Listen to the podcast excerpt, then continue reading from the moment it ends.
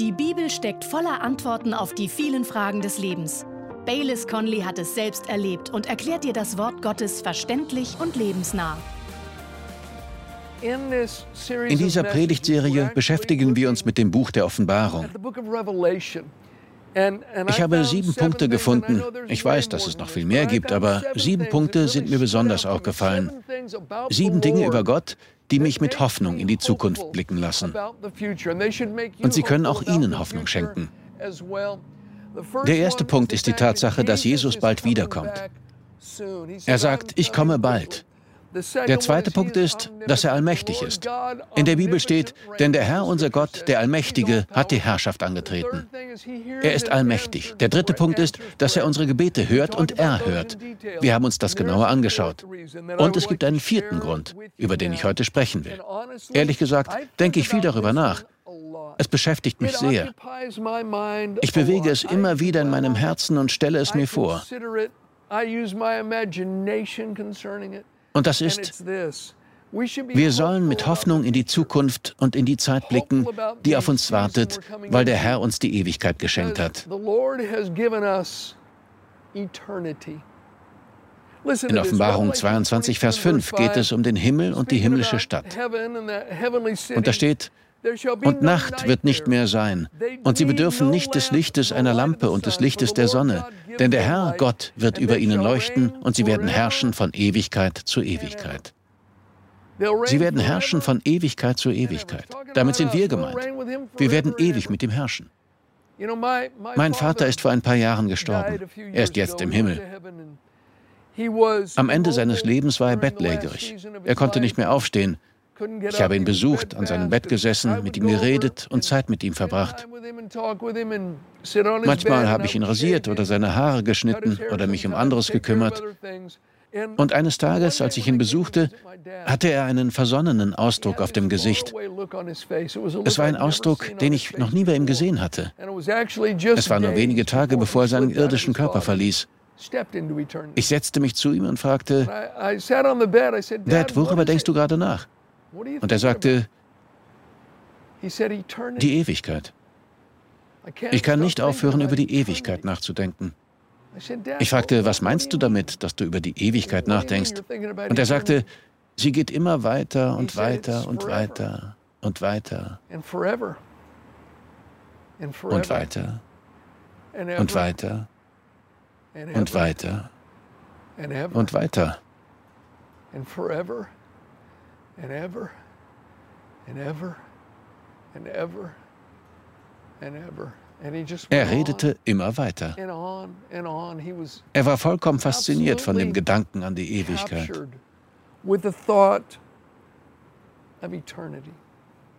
Der Apostel Paulus hat in seinem irdischen Leben viel durchgemacht.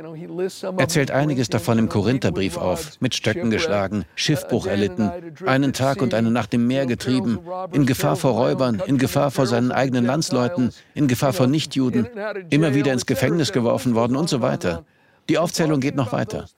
Doch angesichts all dessen, was wir erleben, all der schweren Zeiten, die wir durchmachen und der Verluste, die wir in diesem Leben erleiden, schreibt Paulus in 2. Korinther 4, Vers 17, denn unsere jetzigen Sorgen und Schwierigkeiten sind nur gering und von kurzer Dauer, doch sie bewirken in uns eine unermesslich große Herrlichkeit, die ewig andauern wird.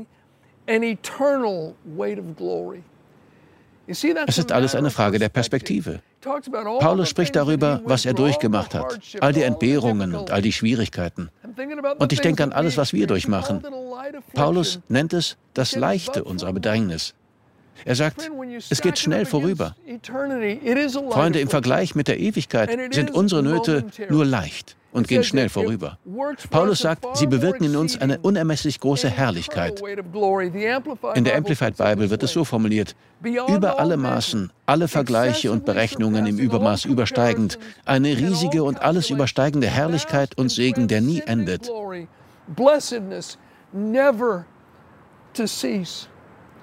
Das kann man einfach nicht begreifen.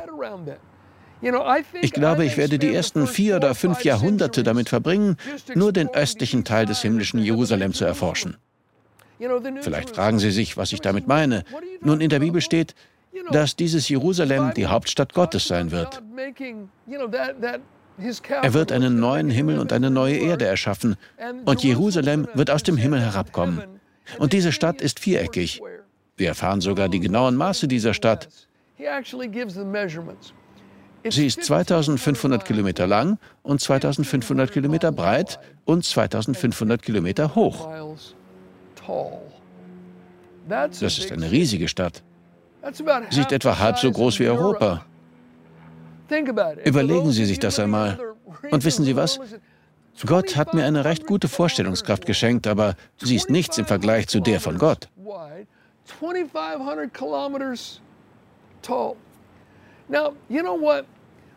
Sie ist nicht einmal so viel wie ein Tropfen in einem Eimer Wasser im Vergleich zu der seinen. Und ich denke mir, okay, diese Stadt ist halb so groß wie Europa. Es wird eine Weile dauern, das zu erkunden. Aber wenn sie auch noch 2500 Kilometer hoch ist, dann schätze ich, dass es in dieser Stadt sehr viele verschiedene Stockwerke geben wird. Sehen Sie, ich sitze ja gerade draußen und um mich herum sind lauter Wolken. Die meisten befinden sich in etwa drei Kilometern Höhe, vielleicht auch einen Kilometer. Im Allgemeinen befinden sich Wolken zwischen ein paar Kilometern und etwa 20 Kilometern Höhe in der Atmosphäre. Sagen wir also, in etwa 100 Kilometern Höhe hat Gott eine Lichtquelle geschaffen und Wolken und etwas Erstaunliches und Verblüffendes. Und dann kommt darüber das nächste Stockwerk. Dann geht es wieder 100 Kilometer nach oben. Es kommt wieder eine Lichtquelle oder irgendeine andere verrückte Sache. Dann kommt das nächste Stockwerk, das halb so groß wie Europa ist. Und dann 100 Kilometer weiter oben kommt wieder ein Stockwerk. Und das Ganze gibt es 25 Mal. Da gibt es viel zu entdecken. Vielleicht denken Sie jetzt, ich spinne. Aber ich spinne nicht. Gott hat mir meine Vorstellungskraft geschenkt, aber das, was er für uns vorbereitet hat, übersteigt bei weitem alles, was ich mir ausdenken kann. So steht es in Epheser 2, Vers 7. Damit er in den kommenden Zeitaltern den überragenden Reichtum seiner Gnade in Gütern uns erweist in Christus Jesus. Mit eigenen Worten ausgedrückt heißt das, in den zahllosen Jahren, die kommen werden, wird es Segen und Gnade und Abenteuer geben und Staunen und Verblüffung und grenzenlose Schöpfung und Erlebnisse.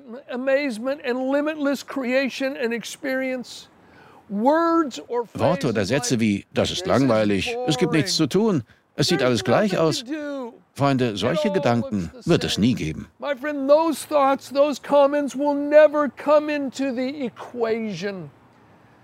Für mich ist die Ewigkeit der große Ausgleicher. Manche Menschen haben in ihrem kurzen Leben auf der Erde viel gelitten aufgrund ihres Glaubens.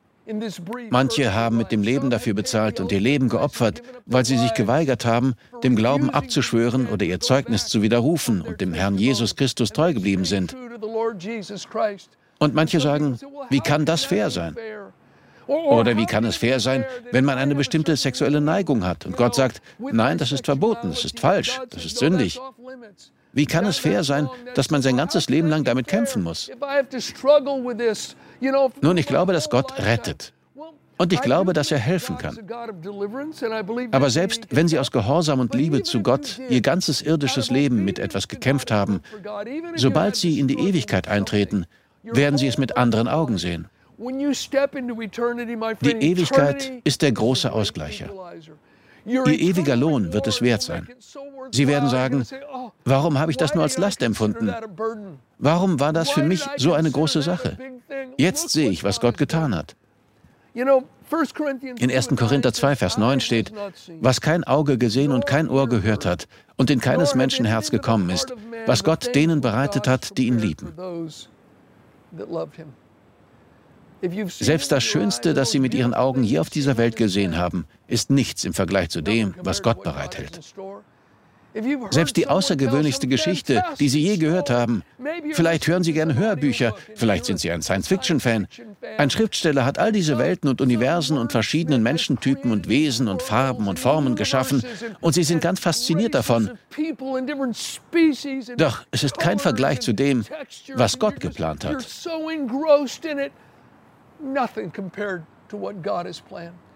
Hier steht, es ist in keines Menschen Herz gekommen, was Gott denen bereitet hat, die ihn lieben. Oh ja, ich schaue voll Hoffnung in die Zukunft. Denn wissen Sie was? Meine Vorstellung, all das, was in meinem Herzen ist, ist nur so breit, so hoch und so lang. Ich habe Ihnen erzählt, wie ich mir das himmlische Jerusalem vorstelle.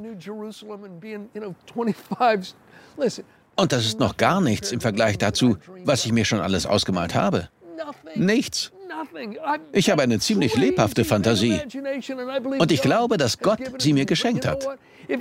Aber wissen Sie was? Alles, was mir schon in den Sinn gekommen ist, ist kein Vergleich zu dem, was Gott für die vorbereitet hat, die ihn lieben. Die majestätischsten, fantastischsten, herrlichsten Dinge, die ich mir vorstellen kann, sind nicht einmal ein Schatten im Vergleich zu dem, was Gott für die vorbereitet hat, die ihn lieben. Er hat uns die Ewigkeit geschenkt. Ich möchte Sie also ermutigen, gehorchen Sie Gott in diesem Leben. Leben Sie nach den Prinzipien seines Wortes. Folgen Sie seinen Wegen. Machen Sie sein Wort zu Ihrer obersten Richtschnur in allen Dingen. Gott erhört hier auf dieser Erde Gebet. Gott hilft seinen Kindern hier auf dieser Erde. Er wird ihnen in ihren momentanen Schwierigkeiten helfen. Das will er. Ihre Gesundheit und Ihre Familie sind ihm nicht gleichgültig. Die Dinge, die Sie belasten, sind ihm nicht gleichgültig. Er möchte Ihnen helfen und Ihnen Frieden schenken.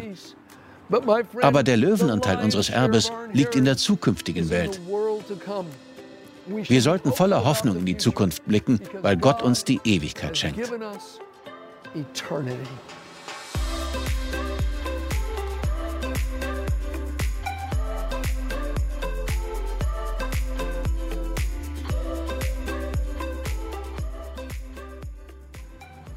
Kommen wir zum fünften Grund in der Offenbarung, warum wir voller Hoffnung in die Zukunft sein sollen. Und ich weiß, dass gerade jemand zuschaut, der eine sehr schwere Zeit durchmacht. Sie wissen nicht mehr weiter. In dem Psalmen, ich glaube in Psalm 107, ist von Menschen die Rede, die mit ihrer Weisheit am Ende sind. Sie sind wie ein betrunkener Matrose, der auf einem Schiff herumtorkelt, das von den Wellen hin und her geworfen wird. Vielleicht fühlen Sie sich genauso. Sie wissen nicht, wohin Sie gehen sollen. Nichts um Sie herum scheint Halt zu geben. Vielleicht sind Sie von einer tiefen, dunklen Depression überrollt worden. Im Jesu Namen bete ich, dass Sie davon frei werden. Ich werde Ihnen einen Grund nennen, warum Sie Hoffnung haben können. Und das ist ein wichtiger Grund. Wir sollten hoffnungsvoll in die Zukunft blicken, weil der Herr treu ist. In Offenbarung 19, Vers 11 steht, und ich sah den Himmel geöffnet und siehe ein weißes Pferd, und der darauf saß, heißt treu und wahrhaftig, und er richtet und führt Krieg in Gerechtigkeit. Derjenige, der auf dem Pferd sitzt, ist natürlich der Herr Jesus Christus. Und er heißt treu und wahrhaftig. Er ist treu, steht zu seinem Wort und ist wahrhaftig. In Offenbarung 19, Vers 13 steht, und er ist bekleidet mit einem in Blut getauchten Gewand, und sein Name heißt das Wort Gottes. Freunde, Gott und sein Wort sind eins. Im Johannesevangelium steht, im Anfang war das Wort und das Wort war bei Gott und das Wort war Gott. Und das Wort wurde Fleisch und wohnte unter uns. Jesus ist das lebendige Wort. Das geschriebene Wort zeigt uns das lebendige Wort. Er und sein Wort sind eins. Sein Wort ist treu und wahrhaftig. Man kann sich darauf verlassen. Wir reden oft über Abraham und über seinen Glauben an Gott. Wir sollen den gleichen Glauben haben, wie ihn unser Vater Abraham hatte. In Römer 4 wird viel darüber gesagt. Und in der ganzen Bibel gibt es so viele Verweise auf Vater Abraham und was für einen großen Glauben er hatte. Aber wissen Sie was? Sarah, seine Frau, hatte ebenfalls einen großen Glauben. In Hebräer 11, Vers 11 geht es um Sarah. Auch sie kommt in dieser Ruhmeshalle des Glaubens vor. Und in Vers 11 lesen wir über sie, durch Glauben erhielt auch Sarah selbst die Kraft. Und dieses Wort Kraft ist das gleiche griechische Wort, das mit Wunder übersetzt wird. Sie erlebte ein Wunder. Erhielt auch Sarah selbst die Kraft. Sie erlebte ein Wunder, schwanger zu werden, und sie gebar, obwohl sie über das geeignete Alter hinaus war, weil sie den für treu achtete, der es verheißen hatte. Sie achtete ihn für treu. Wortwörtlich. Sie behielt das vorrangig in ihren Gedanken. Sie dachte daran, was Gott versprochen hatte. Es schien unmöglich. Ihr Mann war 100 Jahre alt. Er stand mit einem Fuß im Grab. Sie war eine alte Frau. Sie hatte nie Kinder bekommen können. Aber wissen Sie was? Der eine, der es zugesagt hat, ist treu. Er ist treu. Und weil sie ihn als treu erachtete, blieb ihr Glaube lebendig. Es entfachte ihren Glauben sozusagen und sie erlebte ein Wunder.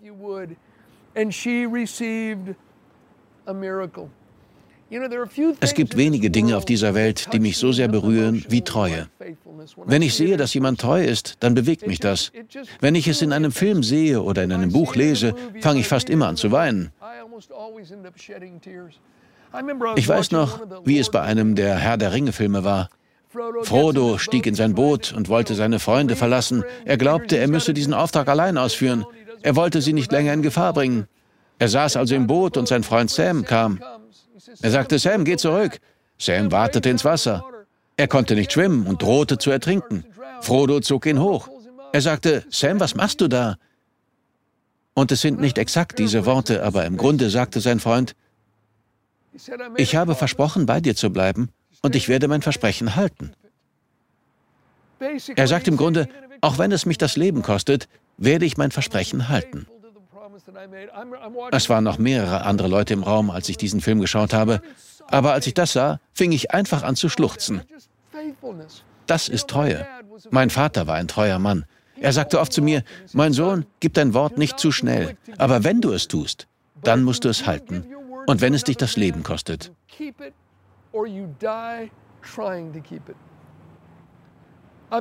Ich habe mein Bestes getan, um stets nach diesem Grundsatz zu leben. Ich kann mich nicht erinnern, dass mein Vater je sein Wort gebrochen hätte. Er hat es nicht oft gegeben, aber wenn, dann hat er es treu gehalten. In der Bibel ist von einem geistlichen Pilger die Rede, einer Person, die würdig ist, vor Gott zu treten, weil er zu seinem Schaden schwört und es nicht zurücknimmt. Mein Großvater hieß Lucius Bonner MacLeod. Er war jemand, der zu seinem Wort stand. Wenn er jemand die Hand schüttelte, brauchte man keinen Vertrag mehr. Man wusste, dass L.B. MacLeod sein Wort halten würde. Er stand treu zu seinem Wort. Sein Wort galt. Freunde, Gottes Wort gilt. In Titus 1, Vers 2 steht, Gott, der nicht lügen kann, hat versprochen.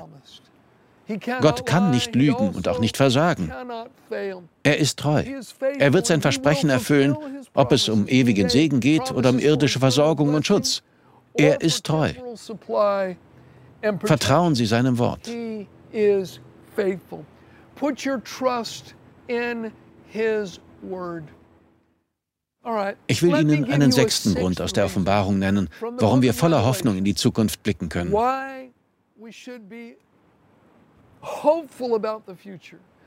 Ein Grund, warum wir gute Aussichten haben. Ein Grund, warum wir Gutes erwarten sollen. Und dieser Grund ist, dass der Herr unablässig in uns wirkt. Er wirkt unablässig in uns.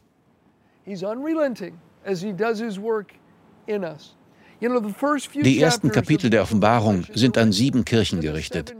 Es sind sieben Kirchen, die mit Namen und Ort genannt werden. Es waren Gemeinden in Kleinasien mit ganz normalen Leuten wie uns.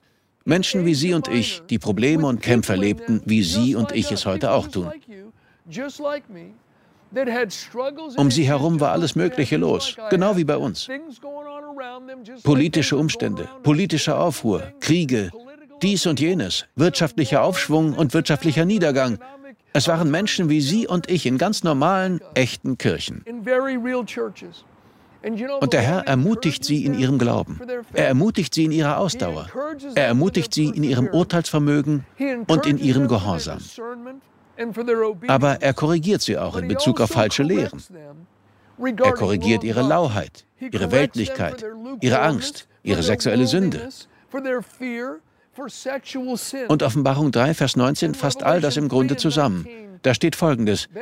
Der Herr sagt, ich überführe und züchtige alle, die ich liebe. Sei nun eifrig und tu Buße. Mit anderen Worten, der Herr sagt, weil ich euch liebe, weise ich euch zurecht und züchtige ich euch. Ich erziehe euch. Ich wirke in euch und an euch.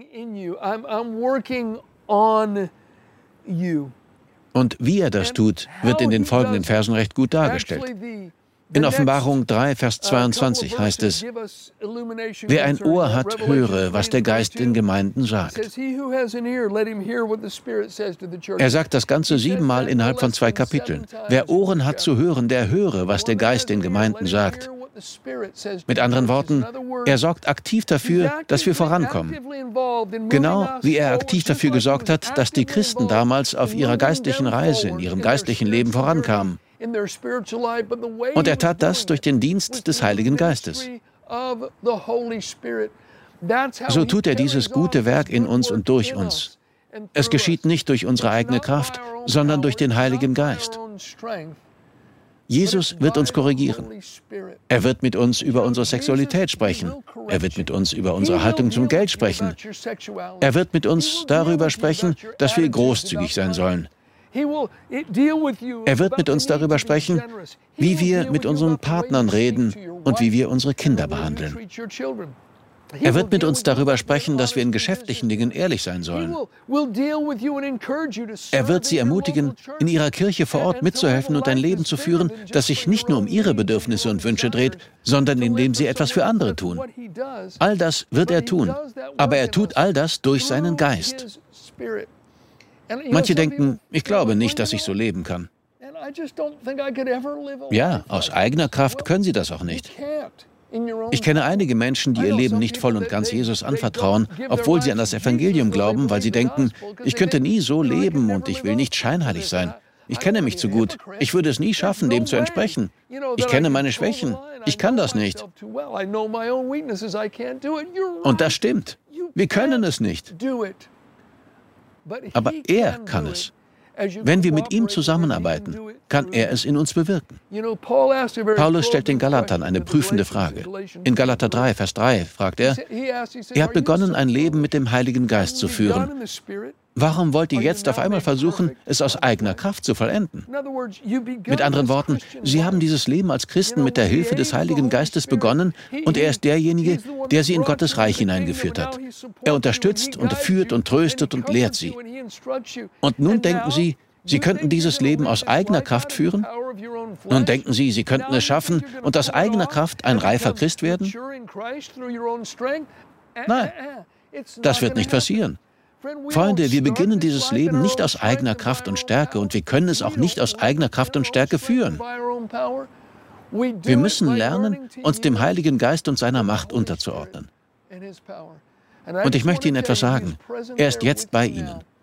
Ich glaube, dass er in Ihrem Herzen die Worte bestätigt, die ich sage. Der Heilige Geist möchte Sie stärken. Er möchte Sie korrigieren. Er möchte Sie leiten. Er möchte sie ermutigen. Der Herr wirkt unermüdlich in uns. Und ich glaube, dass wir uns dadurch ermutigen lassen können, mein Freund. Denn er wird nie aufhören, in uns zu wirken, weil wir noch unfertig sind. Er wirkt in meinem Leben. Er ist noch nicht fertig mit mir. Er wird mich nicht ablehnen und sagen, das ist ein hoffnungsloser Fall. Nein, ich bin kein hoffnungsloser Fall. Und ich bin auch nicht hilflos, denn der Herr ist auf meiner Seite. Wenn der Herr für mich ist, wer kann gegen mich sein? Gott liebt sie, Gott kennt sie und er möchte ihnen helfen. Er möchte ihnen in diesem Moment helfen. In Jesu Namen.